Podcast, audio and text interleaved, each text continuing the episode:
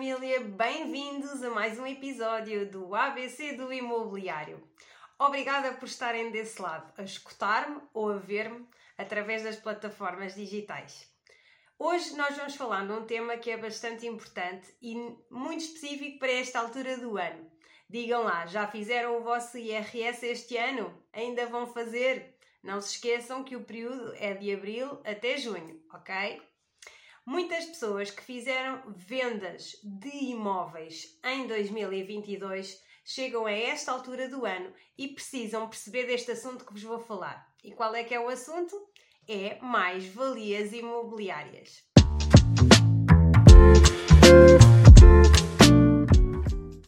Então, vou aqui desmistificar algumas informações sobre este tema. Então, as mais-valias não são um imposto ok? São um rendimento que normalmente é apurado se a pessoa efetuou a venda de um imóvel por um valor superior ao qual teve o custo de aquisição desse imóvel. E só nessa situação é que se gera uma mais-valia, ok? Depois, se efetivamente a tiveram, existe um campo e um anexo específico no IRS, que é o anexo G, e o quadro 4, onde no, IRS do ano seguinte, ou seja, no IRS 2023, neste caso para este ano que estamos aqui, se tiverem a ver isto em anos futuros, é só perceberem o ano, ok? Ou seja, no ano a seguir, nós vemos, em, nós vamos reportar a informação daquilo que aconteceu em 2022. Então, se ocorreu uma venda de um imóvel em 2022, é no ano a seguir, em 2023, que é preciso reportar essa informação. Então, vão ter que preencher o ano, o mês e o valor de venda do imóvel. Depois, vão ter que preencher o ano, o mês e o valor de aquisição do imóvel. Para ambas estas informações, podem utilizar as escrituras, quer de venda, quer de compra, ou no caso de heranças, podem utilizar também as escrituras onde essa herança foi efetivamente uh, titulada. São sempre escrituras, regra geral, a informação que, que vocês utilizam. Depois existem mais campos, como o campo das despesas, que é para colocar as informações uh, e os valores se caso tivessem uh, tido mediação imobiliária, por exemplo, caso tenham tido uh, para a venda necessidade de contratar um certificado energético, caso tenham tido algum tipo de consultoria um, para a venda desse imóvel, ou também numa, na, na parte da compra, os impostos de IMT e de imposto de selo que tiveram que pagar na altura da compra também devem ter essa documentação guardada e usar esses valores nessa coluna e também podem uh, reportar algumas melhorias desde que tenham fatura das mesmas nesse, nesse campo. O que eu costumo muito, muito importante dizer é que façam essa declaração e façam o IRS com a ajuda de um contabilista.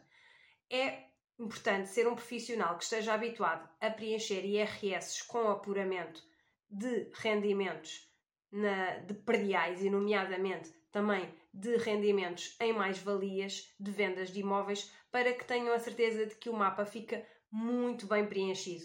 Porque efetivamente depois há aqui muitos casos específicos e muitas derivações que eu não me posso alongar neste vídeo, mas só para vocês terem uma noção, se as pessoas têm, tiveram crédito naquela aquisição e precisaram de liquidar o crédito com a venda. Essa informação também tem que constar na declaração modelo 3 do IRS.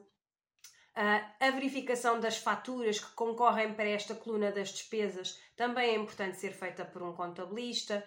Depois há uma coluna também muito importante neste anexo G, que é a coluna da cota parte, uma vez que cada pessoa que foi beneficiário uh, do imóvel, neste caso, por exemplo, se for uma herança, se for mais do que uma pessoa, todas essas pessoas no seu IRS têm que reportar de forma igual uh, a informação. Só que depois é nessa coluna da cota parte que é divulgada qual é que é a cota parte que a pessoa tem daquele imóvel. Se for 50%, por exemplo, ou 33% ou 20%, há muitas possibilidades neste, neste campo, ok? Uh, mas, acima de tudo, aquilo que eu vos quero explicar é que é importante terem uma, um apoio na, no reporte desta informação.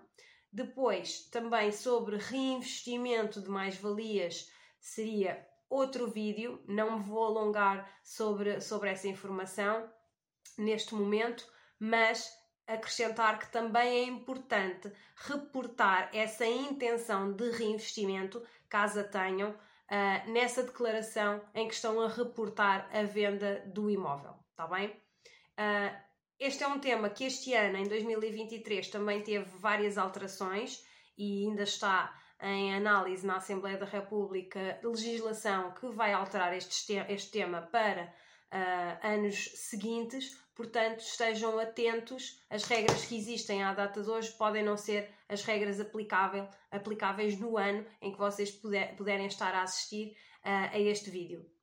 Mas isto foi uma breve explicação.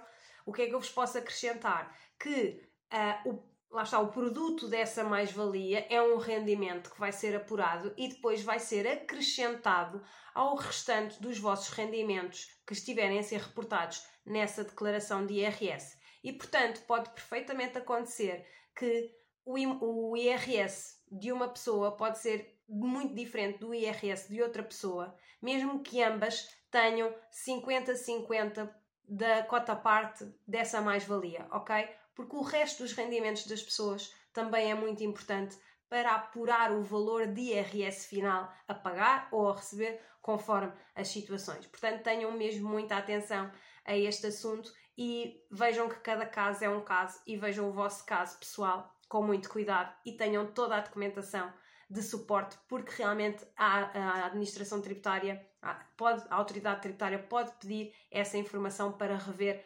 todo, toda a informação reportada no IRS. Espero que tenha sido útil este vídeo sobre mais-valias. Caso tenham alguma dúvida, também não hesitem em contactar uh, comigo através das minhas plataformas das redes sociais, que estarei disponível para ajudar.